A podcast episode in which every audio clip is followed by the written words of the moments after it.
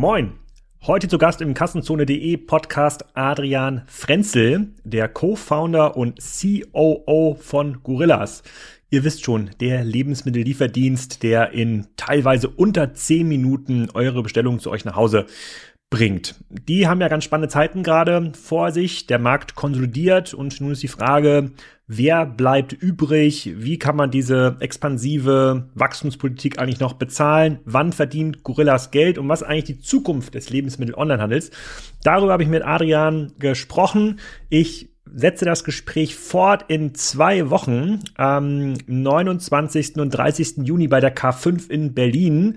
Da ist er unter anderem zu Gast bei uns auf dem Food Panel. Da könnten die ein oder anderen Fragen jetzt noch reinkommen in der Discord-Community oder Twitter auch noch beantwortet werden. Das nehme ich gerne mit auf. Aber hört euch erstmal an, was Adrian zu sagen hat. Sehr, sehr schlauer Mensch. Und mein Bild zu Gorillas und den Zukunftsaussichten hat sich auf jeden Fall deutlich verbessert nach diesem Podcast. Und wir kommen auch mit diesem Podcast äh, mit einem Partner so langsam ans Ende der Sponsorphase. Ihr müsstet mittlerweile alle den Namen Taxdu eingeprägt haben. Diejenigen, die Online-Händler sind bei euch, die dürften ähm, da sicherlich jetzt auch schon Kunde sein. Und ähm, ja, wir haben eigentlich noch zwei Folgen, wo ich darüber ein bisschen was erzählen kann.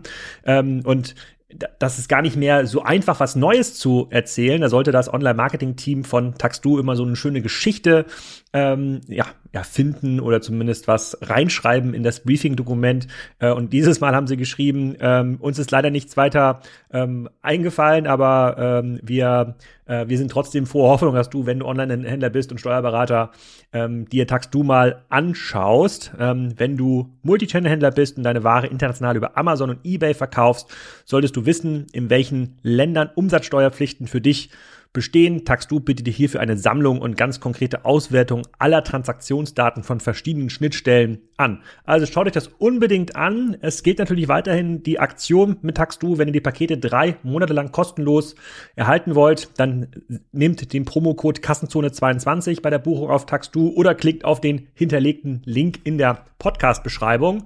So, so viel zu TaxDo. Jetzt erstmal weiter mit Adrian. Viel Spaß beim Podcast. Adrian, herzlich willkommen zum Kassenzone.de Podcast. Du vertrittst ein Business, über das wir ganz viel geredet haben, aber mit dem wir bisher gar nicht viel geredet haben in diversen Folgen von Kassenzone, wo es um den Lebensmittelhandel geht, nämlich Gorillas. Sag doch mal, wer bist du denn ganz genau und was machst du bei Gorillas? Ja, erstmal vielen Dank für die Einladung. Ähm, ich bin bei Gorillas der CEO. Das heißt, äh, ich kümmere mich um unsere fünf Märkte. Die äh, fünf Geschäftsführer berichten an mich.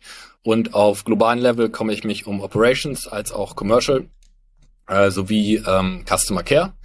Hintergrund von mir, äh, habe immer viel in Operations gemacht, habe davor als Co-CEO die USA für HelloFresh geleitet, ähm, habe die letzten Jahre mein eigenes B2B Food Startup aufgebaut und davor fünf Jahre bei McKinsey verbracht, auch da in der Operations Practice, also immer da Okay, das heißt, du weißt ziemlich genau Bescheid bei, äh, bei Gorillas. Ähm, kannst du mal kurze Historie geben, weil für diejenigen, die in dieser Szene aktiv sind, so wie ähm, ich zum Beispiel oder Udo Kieslich oder Jochen, da kommen ja quasi so viele Informationen zustande, dass man das Gefühl hat, Gorillas gibt schon seit zehn Jahren. Aber die Taktung ist halt zu hoch. Äh, euch gibt's ja noch nicht zehn Jahre. Ich bin mir noch nicht mehr sicher, ob es schon ein Jahr gibt, aber du wirst das gleich korrigieren. So eine ganz kurze Abriss über die Story von euch. Genau. Gestartet sind wir äh, 2020. Ähm, relativ einfach aus dem Wohnzimmer unseres Gründers, ähm, der Tatsache mit, uns anfangs mit seinen Kreditkarten finanziert hat äh, und das gesamte, den gesamten Dispo einmal dafür ausgenutzt hat. Dann haben wir relativ schnell einen großen Hype kreiert in Berlin. Hat dazu geführt, dass wir komplett ohne Marketing gewachsen sind, äh, unsere erste Funding Round eingesammelt haben. Ähm, von da das genutzt haben, um weiter zu skalieren in Deutschland, dann sehr schnell nach Holland gegangen sind, ähm, dann weitere Funding Round, äh, schon deutlich größer ähm, und ähm, dann auch Richtung USA gegangen sind. Und seit Ende 2021, wir haben im Oktober äh, 2021 unser letzte Funding Round ge äh, gemacht, dann Fokus äh, von unserer Seite auf Profitabilität. Äh, das heißt, in einem Business, was eigentlich erst zwei Jahre alt ist, schon sehr, wie du auch sagst, sehr viele Entwicklungsstufen durchgemacht. Und jetzt genau an dem Zeitpunkt, wo wir es Product Market Fit bewiesen haben, Skalierung bewiesen haben äh, und jetzt die Profitabilität entsprechend treiben. Und vielleicht so ein paar äh, Kennzahlen, du hast gerade von fünf Märkten gesprochen. Wie viele ähm, Dark Stores stehen dahinter? Wie viele Lieferfahrer, Umsätze muss man jetzt sicher mal so ein bisschen raten. Aber ähm, vielleicht die Kennzahlen, die du confident bist zu sagen. Genau. Äh, also wir sind, ähm, wir haben ja eine neue Strategie gemacht. Äh, wir haben 230 Stores, sind in 60 Städten. Und ähm, derzeit in neun Märkten fokussieren uns jetzt aber auf fünf Märkte und für die äh, verbleibenden vier Märkte gucken wir gerade nach strategischen Optionen. Mhm. Dann, das ist schön ausgerückt. Das ist wirklich sozusagen äh, sozusagen gute Ausdrucksweise.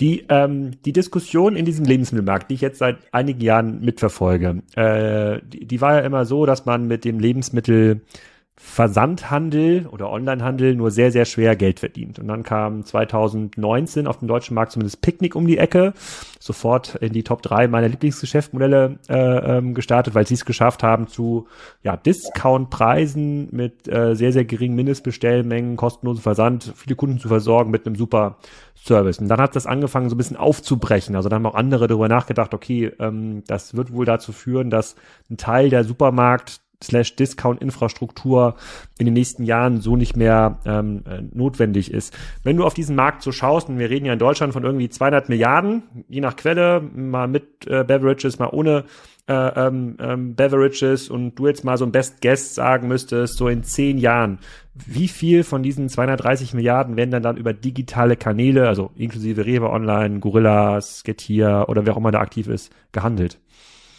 Ich glaube, was du in deiner Frage schon erwähnt hast, wenn man sich den Markt Lebensmittel anguckt, ist der eigentlich in der digitalen Entwicklung extrem hinterher. Ja, wenn ich mich an meine frühen Zeit noch erinnere, ich war äh, 2015 ja auch bei Rocket als äh, Chief Operations Officer. Dam damals gab es schon diverse Versuche, den Lebensmittelhandel zu digitalisieren. So, und was wir jetzt mit Picnic, aber vor allen Dingen jetzt auch im Q-Commerce-Bereich ja sehen, ist, dass, dass, dass es digitale Modelle gibt, auch im Lebensmittelbereich, die funktionieren. Ähm, und ich vermute mal, dass, oder meine persönliche Hypothese ist, dass den Trend, den wir in anderen Segmenten sehen, sei es Fashion, sei es äh, sei es E-Commerce, das heißt das ganze Thema äh, Amazon, äh, Bücher, äh, aber vor allen Dingen auch Electronics, dass wir das über Zeit auch im Lebensmittelbereich sehen. Ja? Also derzeit sind wir noch klar im einstelligen Bereich. Ähm, ich vermute schon, dass es eine signifikante zweistellige Zahl wird über Zeit. Hm. Wie, wie definierst du Product Market Fit? Du hast gesagt, ihr habt jetzt in den Kernbereichen den Product Market Fit äh, nachgewiesen. Ähm, in der sagen wir mal, in der Diskussion, die seit sechs Monaten vorherrscht, nicht nur in der äh, Lebensmittelszene, sondern jetzt in der ganzen Startup-Szene, ähm, heißt ja Product Market Fit mittlerweile herausragende Profitabilität. Ähm, das ist ja wahrscheinlich bei euch, oder so siehst du es wahrscheinlich nicht, oder? Wie definierst du das? Also Product Market, also Profitabilität fangen wir an zu sehen. Wir haben jetzt 25 unserer Warehouses bereits profitabel, äh, sieben davon in Deutschland. Aber wenn ich Product Market Fit nehme, ist das für mich vor allen Dingen gerade am Anfang zu sehen, dass es Kunden gibt, die dauerhaft das Produkt nutzen und eine super starke Retention aufbauen. Ja, ich glaube, das Business, was wir aufbauen, das braucht eine gewisse Größe. Das sehen wir jetzt auch, dass die Skalierungseffekte extrem ziehen. Das war, sieht man ja auch, wenn man sich die HelloFresh-Zahlen anguckt. Das durfte ich ja auch bei HelloFresh damals erleben, dass einfach im Lebensmittelbereich Größe ultra starken Ausschlag gibt. Ja, das heißt, den Product Market Fit, den ich meine, ist, dass wir sehen, die, dass ein Kunde mit einer ultra hohen Retention, ohne dass ich die Retention incentiviere, ähm, dass wir ein derartiges Modell, Modell aufbauen konnten. Mm, und diese, was, was bedeutet, bedeutet, also, beziehungsweise nehmen wir mal so einen typischen Kunden. Das habe ich auch mit Flo Heinemann letztens im Manzel Heinemann mal äh, besprochen. Der ist ja auch so ein typischer Online-Lebensmittelkunde, der hat verschiedene Quellen. Ich glaube, der, der kriegt eine Gemüsekiste, der bestellt bei Rewe online, bestellt aber auch bei anderen Diensten. Ähm, ja. Was ist denn ein typischer Gorillas-Kunde? Wie oft bestellt ihr online und bestellt ihr auch bei anderen Online-Anbietern? Äh, der typische, wir haben unterschiedliche Segmente, ähm, die wir bedienen. Wenn wir mal unseren größten Kunden angucken, bei dem haben wir einen Share of Wallet von 67 Prozent. Ähm, also schon durchaus signifikant im Lebensmittelbereich. Ähm, der nutzt primär uns im Bereich Online für die Schnelllieferung und hat dann noch lokale Partner oder ein, zwei Discounter dazu, wo er dann äh, billiger kauft. Ja, und wir sind Aber das, das ist jetzt nicht eine Person, das ist jetzt ein typischer Top-Kunde. Da sind typischerweise zwei Personen, ja, okay. äh, oder dann noch eine Familie dazu. Äh, mhm. Aber ist jetzt nicht nur eine, ein, eine, ein einzelner Kunde, sondern schon das größte Segment bei uns, okay. äh, wo wir einfach sehen die Kombination von Q-Commerce. Das heißt ähm, vor allen Dingen eine super starker Fokus auf den äh, frische Bereich, der dann über uns bezogen wird, äh, lokale Produkte, vor allen Dingen da Bäckereiprodukte. Ähm, die sind dann super stark, aber da wir bei 67 Prozent sind, 33 Prozent gehen uns noch verloren. Aber unser Ziel ist eindeutig, diese 33 Prozent auch zu kriegen, weil wir sehen uns nicht als reiner Convenience-Player, sondern wirklich als ganzheitlicher Ersatz oder ganzheitliches Angebot im Bereich Lebensmittelbereich. Okay, eingenommen, ich würde in Berlin wohnen. Ich habe ja hier das äh, Problem, ich wohne ja hier auf, n, auf dem Land. Bei, bei mir kommt da noch nicht mal Rewe vorbei. Also sage ich, äh, Bofrost, da kann ich, glaube ich, Lebensmittel äh, bestellen und Eismann. Das, das geht schon noch hier. Da kommt manchmal, da steht dann hier die Oma an der Straße und wartet auf äh, ihr Spaghetti-Eis vom Bofrost. Ähm, aber angenommen, ich würde in Berlin wohnen, ähm, wäre dann euer Ziel, dass ich in absehbarer Zeit tatsächlich alles einkaufen kann, was ich normalerweise jetzt beim Rewe, Edeka oder Aldi eingekauft hätte? Ja.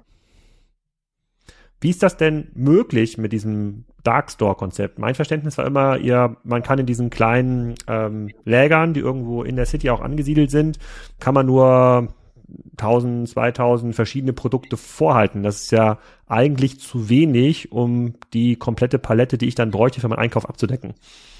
Wenn man mal auf den deutschen Markt guckt, ich meine, das Aldi Lidl decken 40 Prozent des deutschen Marktes ab mit 1700 SKUs. Also 1700 einzelnen Produkten. So, wir sind bereits jetzt bei 2000. Ähm, und was, was unsere Intention ist, woran wir arbeiten, ist, dass wir die Qualität äh, eines, eines Reves, eines Edeka schaffen, ähm, aber ein fokussiertes Sortiment. Ja, wenn man sich anguckt, wenn man einen typischen Edeka und Redeka äh, reinläuft und sich seine 20.000 SKUs anläuft, äh, anguckt, ja, sind ja viele Produkte, die man aber nicht braucht.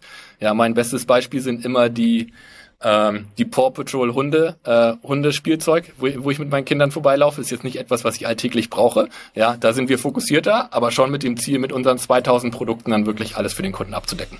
Hm. Und was man sicherlich auch in den äh, Aldis und äh, Lidls mittlerweile merkt, ist, dass das Non-Food-Segment kleiner wird. Also die brauchen gar nicht mehr so viele Flächen, weil alles, was Non-Food ist, günstige Gartenstühle, keine Ahnung, die Nähmaschine, der sozusagen Grill, das gibt's bei Amazon und Co. so auskömmlich zu günstigen Preisen, dass diese ganzen Non-Food-Segmente so ein bisschen ähm, schrumpfen. Okay, äh, glaube ich dir. Aber was würdest du denn dann von mir als Kunde lieber wollen? Würdest du lieber wollen, dass ich einmal die Woche bei dir bestelle, dann sagen wir mal den Doppelhaushalt äh, für 100 Euro meinen Einkauf bei dir mache oder viermal die Woche für 25?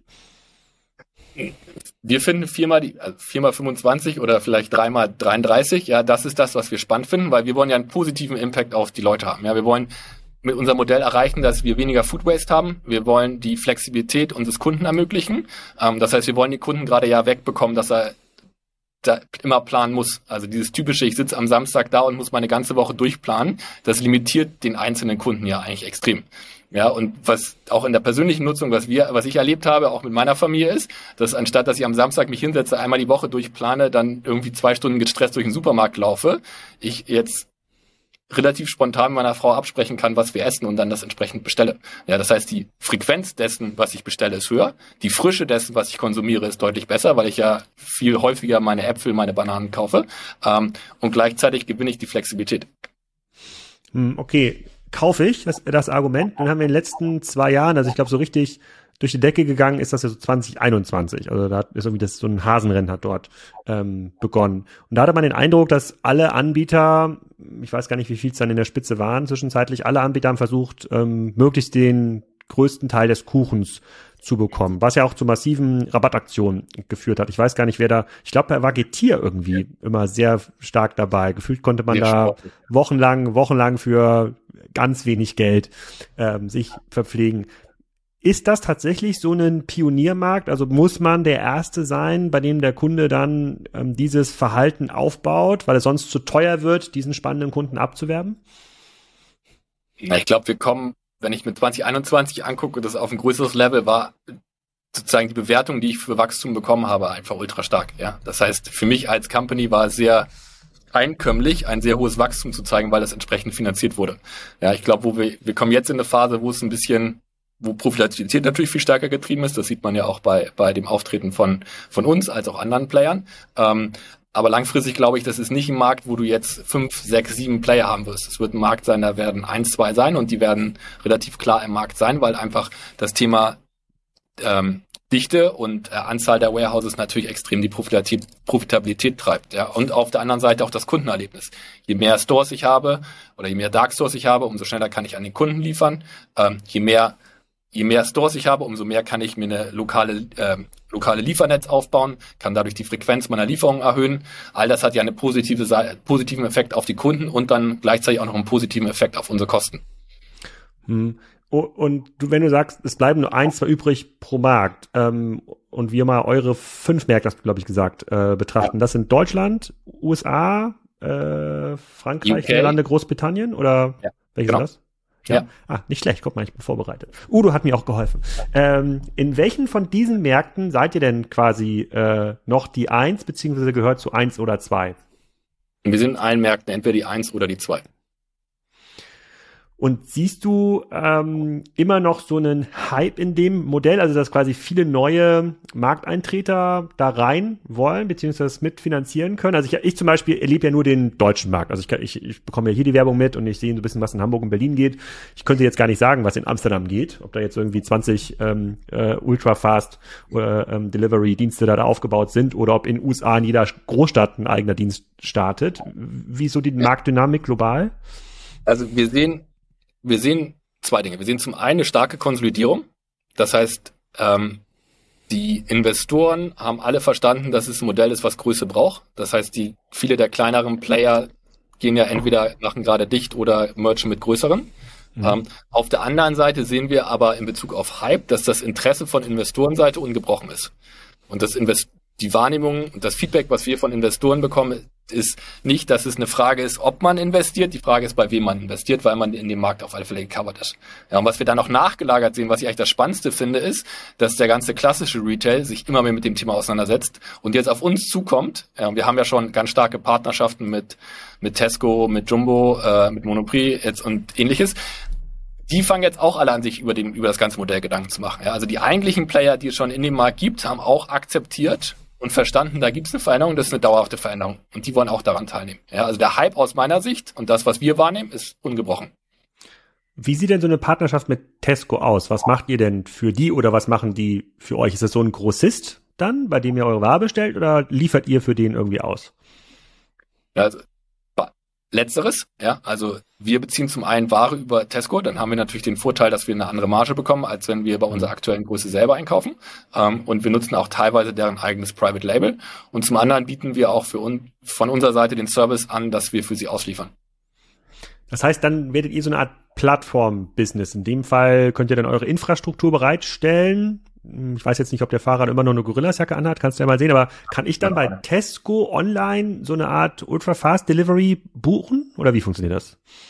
Genau, also das Ziel ist, was wir halt beim Kunden sehen, ist, was, was wir ja auch besprochen haben, ist, es gibt halt unterschiedliche Use Cases, ja. Und der Kunde, der mit 67 Prozent bei uns abgedeckt ist, der hat ja trotzdem noch die anderen 33 Prozent. So was mhm. wir jetzt in so einer Partnerschaft mit Tesco oder auch mit Jumbo super spannend finden, ist natürlich, dass wir gucken, können wir gemeinsam die anderen 33 Prozent auch bekommen. Ähm, und das kann ja dann sein, dass man sagt, okay, die 67 Prozent werden im Fast-Bereich von uns abgedeckt, sei es von Gorillas direkt oder Jumbo bei Gorillas. Ähm, und dann die anderen 33 Prozent Edge Cases äh, werden dann abgedeckt äh, durch, äh, durch direkten Konsum bei Jumbo oder Tesco. Hm. Jetzt hat man ja in den letzten, na, ich sag mal, in Deutschland ist, ist euch die ein oder andere Wirtschaftspresseseite nicht 100% positiv geneigt. Kann man durchaus sagen. Äh, ähm, und ähm, ähm, jetzt frage ich mich natürlich, ähm, ist das ein temporärer Effekt? Weil zurückblickend auf HelloFresh war das dann nämlich genauso. Und du warst ja ähm, Co-CEO bei, bei HelloFresh, da gab es eine massive Gutscheinkampagne äh, über einen relativ langen Zeitraum. Es hat irgendwie gedauert, bis man dann diesen, diesen, diese kerntreuen Kunden aufbauen konnte. Und jetzt zeigt sich ja auch natürlich nach dem Börsengang, dass es ja doch funktioniert in der Nische. Aber es ist natürlich eine Nische. Man redet nicht über irgendwie 20, 30 Millionen Kunden, die man da global braucht, sondern man braucht in jedem Markt seine treuen paar hunderttausend äh, ähm, Kunden. Würdest du die Entwicklung damit vergleichen? Also ist das einfach ein Modell, was, damit das der Markt versteht und damit auch entsprechend diese ähm, Kennzahlen geliefert werden können, bei denen man einfach drei, vier, fünf Jahre streng dranbleiben muss? Ja, also ich glaube, bei uns ist sogar, bei Gorillas ist sogar noch mehr Größe wichtiger äh, als bei, bei, bei einem Meal Kit Modell, äh, wenn ich das so vergleichen kann. Ähm, und wir sind halt auch noch sehr early, ja. Also wir sind zwei Jahre alt und bekommen eine Aufmerksamkeit, die man typischerweise als zwei Jahre alte Company nicht bekommt. Ähm, so und glaube ich, dafür kriegen Na, wir. Naja, das, äh, das, das, äh, diese Aufmerksamkeit ist ja auch gewollt, wenn ich mir, äh, wenn ich mir so anschaue, welche Bewertungsrunden dort aufgerufen werden. Die war ja nicht nachteilig. Das ist ja gute, das ist ja gutes Marketing für euch manchmal gut, manchmal nicht so gut, ja. Aber sozusagen, ich glaube sozusagen ist, gerade wenn ich so gerade wenn ich mir so die deutsche Presse teilweise durch, durchgucke, fragt man sich so der Generalvergleich, wie performen wir im Vergleich zu anderen Startups, die in der aktuellen Stage sind. Ja, sind wir halt, äh, sind wir aus meiner Sicht schon auf sehr, sehr guten Wege. Ja, aber es dauert halt eine, das, was wir machen, ja, ein neues Segment aufbauen, das dauert einfach ein bisschen, das zu machen. Ja, das ist nicht von heute auf morgen geschehen. Ähm, und da sind wir aber auf sehr guten Wege, um das dauerhaft hinzubekommen. Wie ist denn dann die, ich habe jetzt vorher keinen Vergleich gemacht, wie ist denn dann die Presseberichterstattung in UK oder in USA? Da, ich meine, da gibt es natürlich auch Anbieter, die auch schon relativ ähm, groß sind, die auch sich versuchen, in diesem Delivery-Bereich äh, durchzusetzen. Gibt es dann auch so ein, beim, beim Business Insider US gibt es dann auch sehr, sehr kritische Nachfragen, was irgendwie die Burn angeht auf Monatsebene oder wird danach gerechnet, wann so ein Warenkorb profitabel sein kann? Ich glaube, wenn man auf eine USA-Sicht guckt, muss man auch als ein Gorilla sich eingestehen, dass wir, glaube ich, eins von vielen Startups sind und äh, da äh, dann auch äh, mehr ganzheitlich berichtet wird. In Deutschland sind wir ja schon sehr herausstechend mit dem, was wir bisher erreicht haben.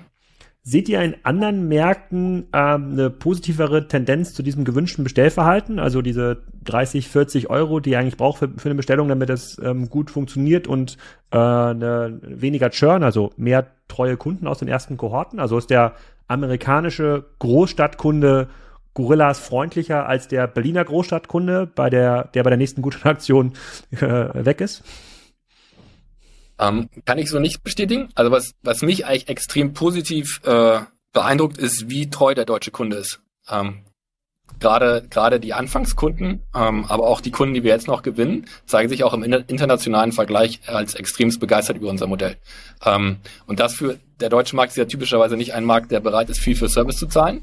Gerade das ist ja das, was wir mit Gorillas geschafft haben, ja, dass wir in einem Markt wie Deutschland es schaffen, super gute Kohorten aufzubauen. Ähm, und in den anderen Märkten schaffen wir es auch, klar. Aber es ist jetzt nicht so, dass der deutsche Kunde im Vergleich da deutlich schlechter abschneidet als das, was wir in anderen Märkten sehen. Muss man dann, wenn man in eine neue Stadt geht, äh, muss man dann noch massiv in Werbung investieren oder ist das ein bisschen wie bei Picnic, die ja so eine lange Warteliste haben in ihrer App und dann sich überlegen, wo gibt's jetzt schon 30.000 Kunden, die Picnic eigentlich haben wollen, dann gehen wir dann nach Düsseldorf oder wo auch immer hin, wo sich neues Lager wohnt. Ist das bei euch noch so? Würde man, äh, wenn man jetzt eine, eine neue Stadt geht, äh, ja, Schwerin, ist wahrscheinlich zu klein, äh, mir fallen immer nur norddeutsche Städte an, Rostock, ähm, muss man da noch richtig doll out of home machen, damit so ein, damit das Rad irgendwie ans Laufen kommt oder gibt's da noch so einen Word-of-Mouse-Effekt? Ist das noch so spannend und neu? Weil es gibt immer noch einen sehr starken Word-of-Mouse-Effekt. Ja, auch die Marke Gorillas haben wir extrem stark und positiv aufgebaut. Ähm, das ist auf alle Fälle super wichtig für uns und das sehen wir auch noch. Ähm, nichtsdestotrotz, wenn wir natürlich in einen neuen Markt gehen, machen wir den Kunden immer noch aufmerksam darauf, dass wir jetzt auch da sind. Aber das ist dann eher ein Refreshing und ein, wir sind jetzt auch bei euch, als wir müssen Gorillas noch erklären. Hm, okay, verstehe ich. Dann habt ihr jetzt gerade angefangen, wenn ich das richtig verfolgt habe, diese Woche eine Eigenmarke zu, ähm, zu präsentieren. Meine Vermutung wäre gewesen, dass das, äh, das, das wäre, müsste, hätte man doch schon vor einem Jahr machen müssen, äh, weil ähm, ihr habt ja nur begrenzt gute Einkaufskonditionen. Also ihr habt einfach nicht die Volumen jetzt wie ein Rewe oder ein EDK, um jetzt irgendwie mit den Butterproduzenten zu verhandeln.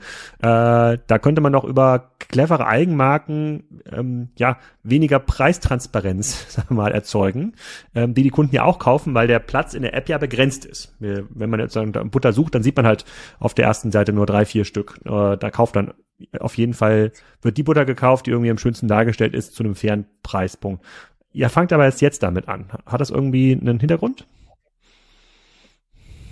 Also wir sind erstmal getrieben vom Kundenbedürfnis, ja, und wir sehen jetzt gerade, ähm, wir haben ja auch über Zeit erst mehr und mehr mit dem Kunden gelernt, was sind die Bedürfnisse, wo brauchen wir genau die Eigenmarke. Äh, ich glaube, das ist ein Effekt. Das zweite ist, ähm, vom Einkaufsvolumen ist ja gerade, wenn ich auf Eigenmarke angehe, wenn ich mir darüber äh, gucken muss, dass ich äh, die Maschinen mit einem eigenen Produkt laufen lassen muss, wenn ich auf Umrüstzeiten denke, wenn ich Minimum Lot Size denke, äh, brauche ich ja erstmal eine gewisse Größe. Diese Größe haben wir jetzt erreicht. Ähm, und genau deswegen sind wir jetzt aus meiner Sicht genau am richtigen Punkt. Ja, wir haben jetzt vier Eigenmarken ge gelauncht: Gorillas Daily, Gorillas Premium, ähm, dann für Coffee, Hot and Damn und, und natürlich unser Startup Bier. Ähm, und Jetzt sehen wir natürlich, dass jetzt wissen wir, welche Segmente da relevant sind. Jetzt haben wir die Größe, dass wir da entsprechend einkaufen können. Jetzt können wir das auch so einkaufen, dass wir es in unsere vier Märkte äh, distribuieren können. Also aus meiner Sicht genau der richtige Zeitpunkt. Hm. Wie viel Eigenmarkenanteil erwartest du dir, wenn man das Business jetzt so ein bisschen weiter skaliert und denkt? Ich, überlege gerade mal, wie hoch der Eigenmarkenanteil bei Rewe und Edeka ist, aber da fällt mir jetzt gar nicht die richtige Zahl ein. Aber der ist schon recht hoch, ähm, auf jeden Fall. Was ist, was ist so ein ja, sinnvoller Eigenmarkenanteil in eurem Business in ein paar Jahren? welche, welche jetzt auch so äh, ein paar Jahre ist äh, für uns immer eine lange Zeit. Wobei mhm. für uns eine Eigenmarke auch immer die Frage ist, ist es nur unsere Eigenmarke oder ist es dann eine lokale Collaboration? Wir, äh, für uns ist ja gerade die lokale Partnerschaft ultra wichtig, äh, aber dann in der lokalen Partnerschaft ein Gorilla-spezifisches Produkt, das würde auf alle Fälle auch einen großen Anteil davon haben. Jetzt, ich hatte jetzt ähm, diese Woche war ich in, in London auf der Shop Talks und habe auch mit so ein paar Lebensmittelherstellern äh, Interviews aufgenommen. Ähm, dabei war unter anderem Mars und äh, die haben ja auch so ein paar äh, Signature-Produkte, ne? Snickers, Milky Way, M&M's, ähm, PepsiCo war auch dabei. Und deren Argument ist immer, wenn man über neue Distributionskonzepte wie Ultra Fast äh, Delivery nachdenkt, sagen, ja, ja, ja, ähm, aber weißt du, meine Marke ist so stark, äh, die brauchen die einfach, weil der Gorillas-Kunde, der würde nicht mehr zu Gorillas kommen, wenn er da keinen Snickers findet. Stimmt das? Also es gibt bestimmt gewisse Ankerprodukte, wo das stimmt. Ähm, das sehen wir auch. Wir sehen aber auf der anderen Seite auch, dass sich das Konsumentenverhalten gerade radikal ändert. Das ganze Thema Nachhaltigkeit, das ganze Thema Food Waste hat eine extreme Gewinn an Bedeutung. Ja, welche veganen Produkte was Kunden bereit sind, jetzt an veganen Produkten zu konsumieren, ja, was man ja auch sieht, Beyond Meat und was da, äh, was da alles gerade aufgebaut wird, ähm, da ist schon extrem viel los. Ja, gleichzeitig sehen wir auch, dass der Kunde mehr und mehr educated ist. Also das, was, glaube ich, früher unter einer mit einem Brand einfach an an Vertrauen aufgebaut wurde, da ist der Kunde inzwischen deutlich hinterfragt das viel deutlicher. Ja, also gibt ja viele Beispiele, wo man jetzt, ähm, wenn man sich hinten mal die ähm, Zutatenliste anguckt, äh, sich schon fragt, warum, warum beziehe ich eigentlich, warum kaufe ich eigentlich dieses Produkt nur wegen der Marke? Äh, und ich glaube, da, da findet schon ein sehr spannender Shift statt. Und den finden wir natürlich spannend, ja. Und das sind ja, gerade wenn wir gucken auf unserer Seite, das sind ja auch die Kunden, die als erstes bei Gorillas waren, ja gesagt, es ist was Neues, es ist was Innovatives, sind lokale Produkte, äh, sind neue Produkte und diese Bereitschaft zu testen, das ist natürlich etwas, was wir extrem unterstützen. Hm. Okay, ja, verstehe ich. Und, und gibt es dann irgendwelche Hype-Produkte, bei denen sich das jetzt sofort anbietet, da schnelle Eigenmarken zu bauen? Du hast jetzt gerade gesagt, im Coffee-Bereich macht ihr was? Also macht ihr dann auch direkt so eine Oatmeal, so ein Oatmeal-Ableger ähm, mit einer schicken Verpackung? Das scheint ja momentan richtig durch die Decke zu gehen. Oder sind es wirklich die Basics? Also eigenes Bier ist jetzt ja auch nicht ganz trivial. Ja, also wir haben, wir haben in Summe haben wir 50 Produkte. Äh, wie richtig von dir vermutet, ist eins davon auch ein Oat-Drink. Äh, ah. ein sehr gut konsumiertes Produkt. Ja, äh, aber klar, Bier auch dabei, unser eigenes Helles. Ähm, Pasta haben wir ähm, relativ breit aufgestellt und guck mal, wie das performt. Hm. Gibt es da auch gerade so ein Supply Chain Thema? Jetzt sagst du irgendwie Pasta oder sozusagen irgendwelche Dinge, wo man irgendwie Weizen braucht. Ist das, gibt es Produkte, bei denen ihr sagt, naja, da gibt es jetzt gerade so einen weltweiten Bottleneck, da finden wir gar keine Fabrikanten, die uns das gerade gerade bauen. Ihr, ihr seid ja an der Quelle. Genau, also in Summe finden wir für unsere Produkte eigentlich immer jemanden, der es produzieren will. Ähm, die Frage ist, ob er dann auch in der Lage ist, sofort zu produzieren. Ähm, aber mit die Marke Gorillas ist gerade für Eigenmarkenhersteller super spannend. Ähm, wir rennen da eigentlich äh, bisher sehr offene Türen ein. Aber klar, das Thema Supply Chain, das, äh, so Unterbrechung und ähm, auch äh, ja, äh, Zusammenbrüche, das ist natürlich schon ein Thema, was uns extremst bewegt, ja. Hm. Jetzt hast du gesagt, ihr schafft es dann auch von lokalen Herstellern ähm, der Bäckerei, vielleicht auch dem Fleischer, Dinge einzusammeln. Das ist ja auch so ein USP, der, der bei dem Knusper sagt aus München, das können die besonders gut. Wie weit funktioniert das denn? Also ist das wirklich so, dass ich dann in Hamburg von lokalen Bäckereien oder von meinem Lieblingsschlachter hm, dann irgendwie Rindfleisch bekommen kann? Oder könnt ihr dann auch irgendwie die Gemüse Boxen der jeweiligen Stadt einsammeln und die dann als ähm, ähm, Produkt in euren eigenen Online-Shop listen? Ja, also wir haben in Deutschland über 100 lokale Partner. Ähm, wenn wir aufs Bäckereibeispiel gehen, zum Beispiel hier in äh, Berlin arbeiten wir mit Zeit für Brot zusammen, arbeiten wir mit Aero zusammen, das heißt ein lokaler Bäcker, ähm, wo wir dann das Brot äh, abholen, bei uns im Store haben und direkt an den Kunden anbieten. Ja, was wir nicht machen wollen und auch wahrscheinlich machen werden, ist, dass wir für eine einzelne Bestellung in einen einzelnen Store gehen etwas abholen, sondern unser Ziel ist wirklich, das mit lokalen und die lokalen Partner als Teil unseres Sortiments zu listen, die Produkte bei uns vor Ort zu haben in unseren Stores, um dann auch weiter diese einmalige Kundenexperience sicherzustellen. Aber wie, wie weit kann man das denn runterbrechen? Kann ich, kannst du auch sagen, es ist jetzt hier irgendwie Bauer Müller, der, bei dem hole ich mir jeden Tag drei Paletten Eier ab. Das sind irgendwie Bio-Eier aus der Umgebung. Funktioniert das da auch noch oder müssen das schon Unternehmen sein, die deutlich größere Mengen handeln können? Also im Anfang funktioniert immer. Äh, die Frage ist dann, äh, ob es dann ein Limit gibt, wo man, wie weit man gemeinsam wachsen kann. Ja? Wir haben zum Beispiel, da heißt nicht Bauer Müller, aber wir haben genau den Partner in Holland, der für uns auf seinem äh, Biohof äh, die Eier legt äh, und die bieten wir dann auch entsprechend an. Ja, natürlich, wenn dann die Begeisterung auf der Kundenseite groß ist, ist das dann meistens der Moment, wo die Lieferanten oder unsere Partner etwas überrascht sind, wie schnell man mit Gorillas wachsen kann. Ähm, aber das ist ehrlicherweise nicht nur ein Problem auch für lokale Partner, das ist auch für unsere größeren Lieferanten durchaus ein Problem. Mhm. Ähm, habt ihr denn, seid ihr immer noch mit euren Dark Stores in sozusagen diesen Super City-Lagen? Ich kann mich noch erinnern, vor einem Jahr gab es da viel Rumoren von den ähm, Anwohnern oder wächst der jetzt quasi mit weniger, dafür größeren Stores ein bisschen raus aus der Innenstadt? Ja, unser Ziel ist immer noch, also wir haben, unser Ziel ist immer noch, in, so dicht wie möglich am Kunden dran zu sein. Und zum anderen lernen wir natürlich über Zeit auch, wie wir, wie wir uns zu verhalten haben. Wir lernen gewisse Fehler, die wir bestimmt am Anfang gemacht hatten, ähm, und investieren sehr viel von unserer Seite, um wirklich lokale Partnerschaften aufzubauen und auch zu verstehen, okay, was sind die Anforderungen der Nachbarn? Wie können wir, wie können wir innerhalb der Community auch ein positiver Beit, äh, Beitragsgeber sein? Aber hast du dann so ein bisschen die, gibt's nicht die Befürchtung, so wie wir es bei den E-Rollern waren, die ja in vielen Städten wieder verboten worden äh, äh, äh, sind, das kann man sich aus Berliner Sicht ja immer nicht vorstellen, aber in den meisten anderen Städten, in denen ich immer zu Besuch bin, gibt's gar keine E-Roller, obwohl ich damit rumfahren äh, wollen würde, wo es dann so einen Regulierungsdruck gibt, der aus der Bevölkerung heraus ähm, äh, getriggert wird, dass dann sagen die, das kann gar nicht sein, dass wir hier irgendeinen Store haben, der zehnmal am Tag vom LKW beliefert wird. So war das nicht gedacht, äh, äh, lieber Adrian. Such dir mal was anderes also wir sind natürlich in enger Abstimmung, ja, weil wir genau das natürlich nicht erreichen wollen. Wir sehen aber jetzt mit Dingen, die wir umsetzen, einfach schon auch eine sehr positive Annahme. Ja, ich glaube, natürlich ist am Anfang äh, sehr einfach, kann man am Anfang natürlich Fehler machen, wenn man sich nur darauf äh, konzentriert, äh, zu skalieren und die Kundennachfrage abzudecken. Ja, aber jetzt, wenn wir überarbeiten wir beispielsweise Lieferkonzepte, stimmen das mit den Einwohnern ab. Äh, wir stimmen ab mit Einwohnern, wo sich unsere Mitarbeiter aufzuhalten haben. Wir stimmen uns ab darüber, wo wir die Fahrräder entsprechend äh, parken. Wir sind viel im Kontakt äh, mit der mit der lokalen Politik, um einfach für alle eine Lösung zu finden, ja, äh, weil wir sehen uns als Teil einer einer Gemeinschaft, in der wir im Zweifel selber leben äh, und sind eigentlich sehr stolz, dass wir einen positiven Beitrag da leisten können, äh, eben auch gerade mit lokalen Partnern eine moderne Lieferform bieten. Ähm, deswegen sind wir da in Summe super, super positiv, aber natürlich äh, auch mit viel Aufmerksamkeit von unserer Seite. Mhm. Ja, ich habe auch gesehen, Aldatura ist jetzt, glaube ich, bei euch gelistet. Die sind ja sonst immer ziemlich picky, was ihre ähm, Handelspartner angeht. Was hat Alnatura überzeugt, bei, mit euch zu arbeiten? Also wenn die picky sind, ist das schon mal ein gutes Zeichen, dass sie mit uns zusammenarbeiten wollen. Äh, weil warum sollten sie bei uns nicht picky sein? Und ich glaube, äh, in Summe sind wir einfach ein sehr guter Partner, ja. Wir sind äh, bereit, ähm, wir sind bereit, mit den Lieferanten zusammenzuarbeiten, so dass die ihre Ziele erreichen können. Wir haben eine super interessante Kundengruppe und selber als Unternehmen sind wir super innovativ, testen neue Dinge, sind bereit, neue Dinge zu, äh, neue Dinge umzusetzen und äh, ja, in Summe super positiv.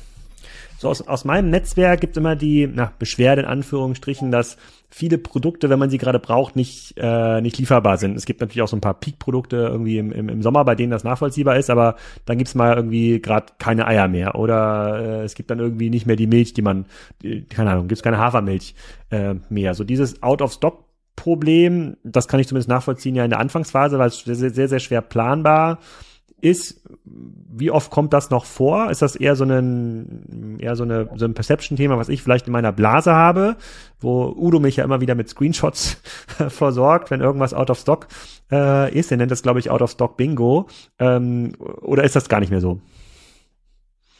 Ich glaube, wenn man sich unser, die, die eigentlichen Prozesse anguckt, dann sehen wir, dass wir das sehr gut unter Kontrolle kriegen. Was natürlich für uns jetzt auch wie für jeden anderen Player eine große Herausforderung ist, ist äh, die weltpolitische Lage, ja. Also wenn, äh, wenn es ein Rewe nicht schafft, Olivenöl zu, äh, äh, zu liefern, dann trifft uns sowas und, und unsere Lieferanten natürlich auch.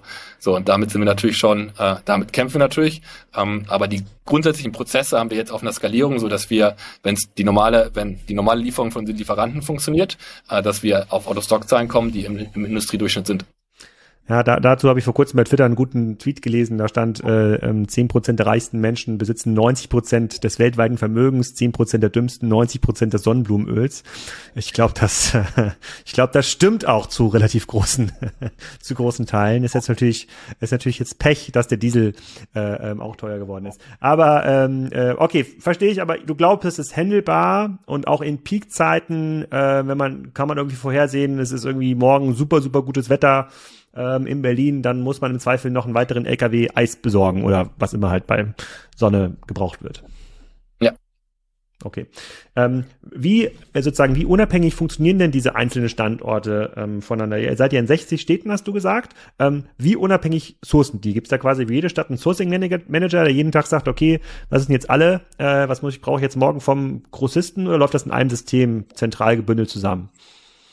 Wir haben wir haben ein System, was äh, entsprechend äh, die ganze Supply Chain managt, den Orderprozess, den Forecast auch mit Marketing zusammenarbeitet, genau auf solche Einflussfaktoren wie Wetter, auf soziale Ereignisse und ähnliches eingeht. Das, das heißt, dass wir es einfach vorher gesagt bekommen. Und dann haben wir auf jedem, in jedem Land ein Team und dann nochmal lokale Teams, die genau mit den lokalen Partnern zusammenarbeiten, um dann lokal auch zu sourcen, was wir lokal kaufen.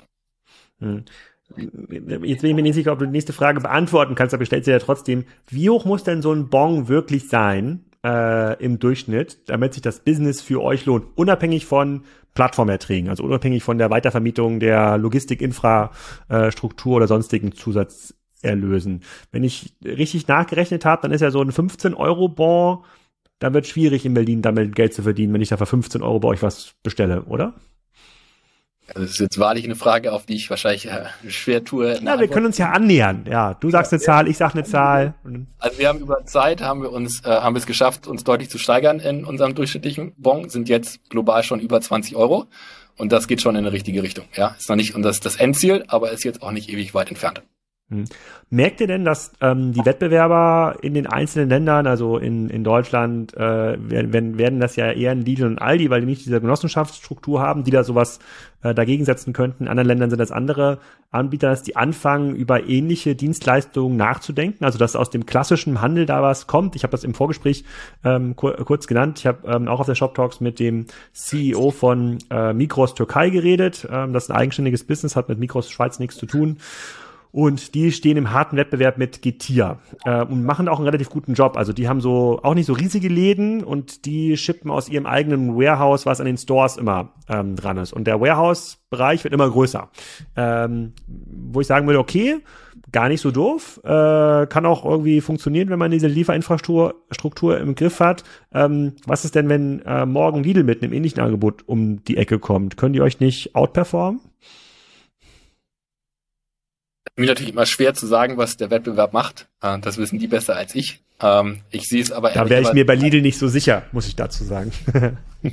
aber ich sehe es, ich sehe es ja ehrlicherweise eher als, als positives Zeichen, dass der äh, klassische Handel äh, probiert, auch in das Segment reinzukommen. Das zeigt ja nur, dass, dass das Verständnis und auch die Erkenntnis da ist, dass es ein dauerhaftes Segment ist.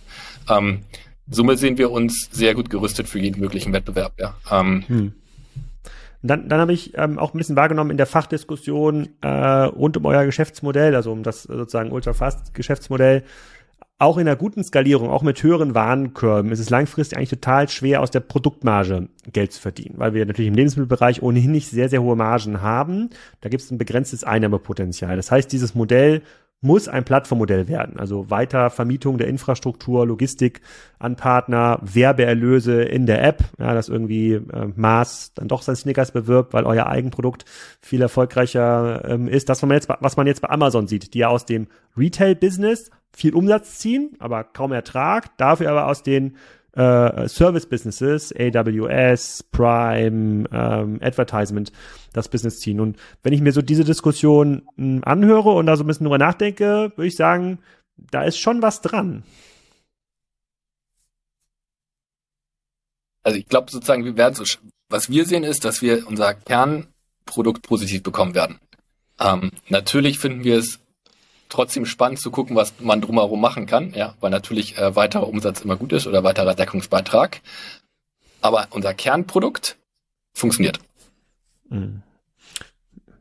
Okay, das hast du jetzt politisch sehr gut ausgedrückt. Ich, äh, ähm, aber ihr experimentiert doch schon mit weiteren Erlösströmen rum, oder? Wenn ich jetzt einen, äh, wenn ich jetzt einen äh, Hersteller bin, irgend so FMCG Unilever oder so und sage, hey, ist voll cool mit der App, ich würde jetzt hier mal gerne meine neuen Nussflips bewerben, könnte ich da nicht mal ein bisschen Werbefläche bei den Berliner Kunden bekommen, mal schauen, ob das funktioniert. Ähm, da gibt es da sicherlich schon noch die eine oder andere Anfrage. Das, das würdet ihr doch nicht ablehnen, oder? Nee, aber also das machen wir auch, das finden wir auch spannend. Ja, wie gesagt, weitere Erlösklasse, Erlösquellen sind wir offen. Aber ich glaube, das Wichtige für uns ist auch jetzt mit den zwei Jahren, die wir drin sind, ist, dass wir dauerhaft eine Bestätigung bekommen, dass dieses Kernmodell funktionieren kann. So, und dann kann man natürlich gucken, was gibt's an weiteren Möglichkeiten, um seine Marge zu verbessern. Aber der Kern, den wir machen, der wird profitabel werden. Okay, bevor wir nochmal auf die ein, zwei Kernfragen zur Kassenzone kommen, woher kommen eigentlich die Neukunden ähm, her, weißt du, so die klassische Churn, wir haben nicht mehr so viel Zeit. Vielleicht mal ein ganz kurzer Blick über den Tellerrand, was die Marktadaption ähm, angeht. Ich habe das Gefühl, dass in Märkten, wo es noch nicht so eine super krasse Supermarktinfrastruktur gibt, zum Beispiel Mittlerer Osten, äh, ähm, wo es auch noch diese kleinen Marktstände gibt, dass es dort eine höhere Bereitschaft gibt, bei Kunden sowas ähm, anzunehmen. Also es ist jetzt nicht damit zu rechnen, dass wir jetzt hier jedes Jahr fünf Prozent Punkte ähm, Shift haben von offline zu online sind andere Märkte deutlich freundlicher diesem Modell gegenüber? Ihr seid jetzt ja in Holland, das ist immer bekannt für sehr progressiv, die Kunden sind sehr, sehr digital, da müsste es einfacher, da müsste es irgendwie einfacher gehen. Oder ist doch die USA ein Markt, wo das schneller adaptiert wird? Bisher sehen wir, dass es weniger eine Frage des Marktes ist, sondern der Kundengruppe. Ähm, mhm. Das ist das eine. Und das andere ist, ähm, was für mich zum Beispiel überraschend ist, der deutsche Kunde ist extremst äh, freundlich, was das äh, ganze Thema Trinkgeld angeht. Da ist der holländische Kunde eine größere Herausforderung. Ähm, das heißt, auch so diese, also ich, ich bin auch gekommen, weil aus meiner HelloFresh-Zeit dachte ich so, Holland ist der Markt, der am aller einfachsten ist, ja. Ja, ist hat, jeder Markt hat so seine einzelnen Herausforderungen. In Summe glaube ich aber, dass das Grundthema unserer Produkt ist, dass wir einen Mehrwert liefern für den Kunden, dass wir einen einmaligen erweiterten Service bieten, dass das in allen Märkten dominiert. Ja, und dass das uns überall in allen Märkten erfolgreich machen wird.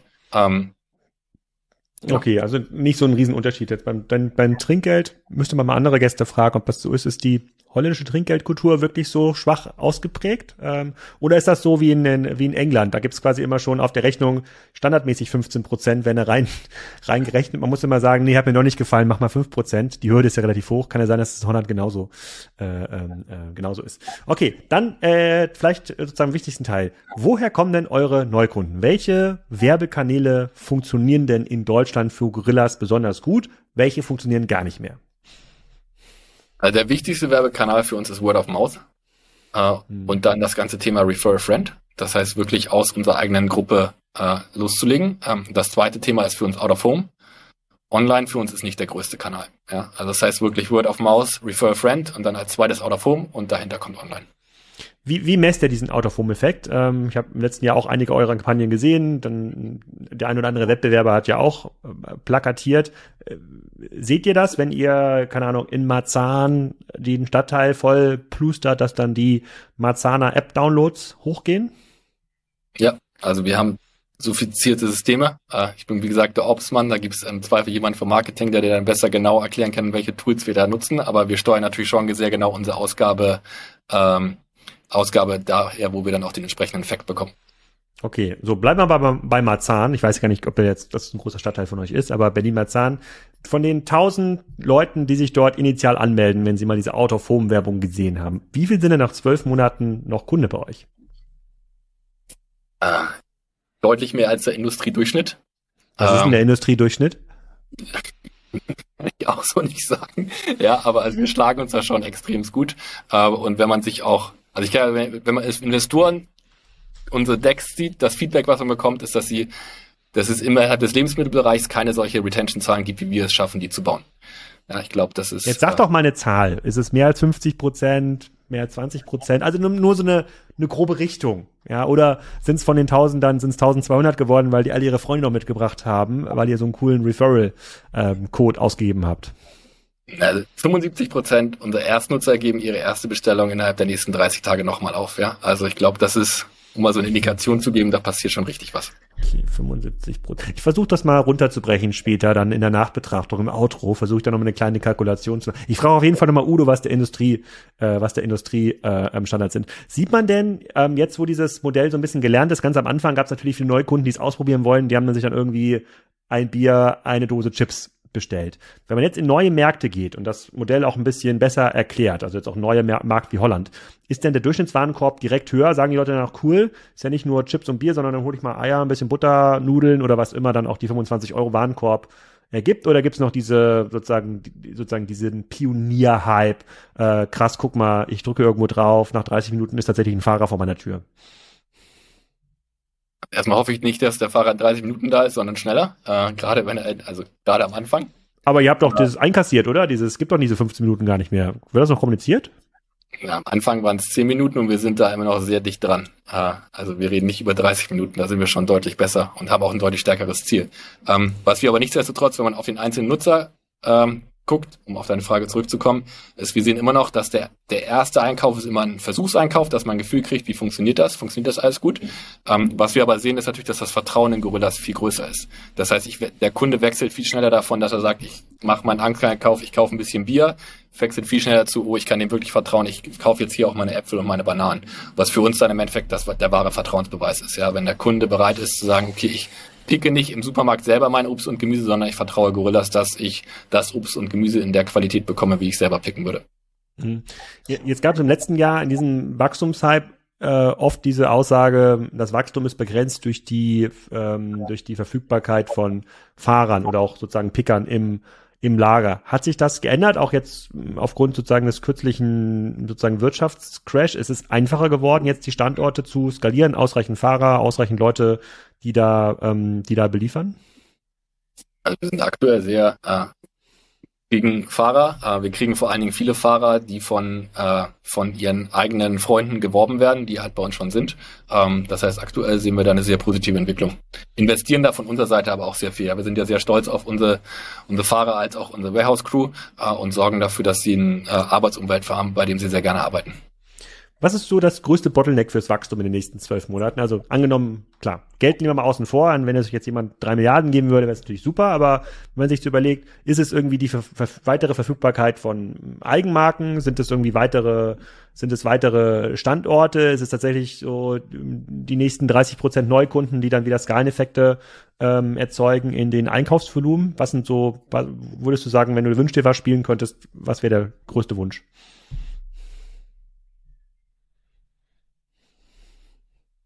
Glaube, also Standorte von Warehouses ist schon ein Thema, weil es einfach lange dauert, weil wir einfach viel gelernt haben, welche Standorte funktionieren, welche nicht funktionieren. Ähm, und weil wir auch, wie wir schon besprochen hatten, sicherstellen wollen, wenn wir einen Standort aufmachen, dass wir die entsprechende lokale Unterstützung bekommen. Ja, das heißt, das ist das, was, ähm, glaube ich, was der größte limitierende äh, Faktor ist. Auf der Nachfrage mache ich mir überhaupt keine Sorgen. Ähm, und alles drumherum bekommen wir schon hingebaut. Okay, dann noch eine private Frage. Ich wohne hier in so einem 10.000 Personendorf oder 8.000 Personendorf am Dorfrand offensichtlich auf so einem kleinen Bauernhof. Wann kann dann so ein Dorfi wie ich mit so einem Ultra-Fast-Business rechnen? Ich glaube, das, das dauert ehrlicherweise noch ein bisschen, da will ich dir nicht zu viel versprechen, ja. Äh, ich glaube, das ist dann eher die Frage, dass man guckt, welches Modell äh, funktioniert in unterschiedlichen Gegenden. Alles klar, Adrian, vielen Dank. Wir sind beim Ende angekommen. Wir haben ja so einen harten Cut, haben wir vorher schon vereinbart. Es gibt ja noch ein paar weitere Fragen, äh, die machen wir einfach in Staffel 2 oder mal vor Ort, vielleicht auf der K5 in Berlin. Ähm, es hat mir aber schon extrem äh, geholfen und hat vielleicht auch mit dem einen oder anderen Mythos zu eurem Geschäftsmodell ähm, aufgeräumt. Erstmal danke dir, schönes Wochenende. Dankeschön. Ciao. Das war es auch schon wieder mit Gorillas. Ich hoffe, ihr seid bei der K5 dabei, wenn die Fragerunde fortgesetzt wird. Nächste Woche um die gleiche Zeit kommt der Podcast mit Florian Heinemann. Den haben wir gerade schon aufgenommen, vor ein paar Stunden. Da reden wir über andere, unter anderem über Stitch Fix, über den Ausstieg von AO.com aus dem deutschen Markt, über Lululemon und ein paar andere Themen, die VC die die VC-Szene gerade so rumtreibt. Also ist wieder sehr unterhaltsam geworden. Ihr müsst euch aber noch ein paar Tage gedulden, bis der Podcast live geht. Und dann besucht mich der Pip Klöckner hier in Schleswig-Holstein an der Ostsee. Und dann nehmen wir Folge 400 auf, genauso wie ich das schon mit Tarek gemacht habe für Folge 300. Pip meinte, er hat ganz, ganz spannende Fragen mitgebracht. Schauen wir mal, ob ich die auch alle beantworten kann. Und dann ist dann auch schon die 400. Folge von Kassenzone bald im Kasten. Bis nächste Woche. Ciao.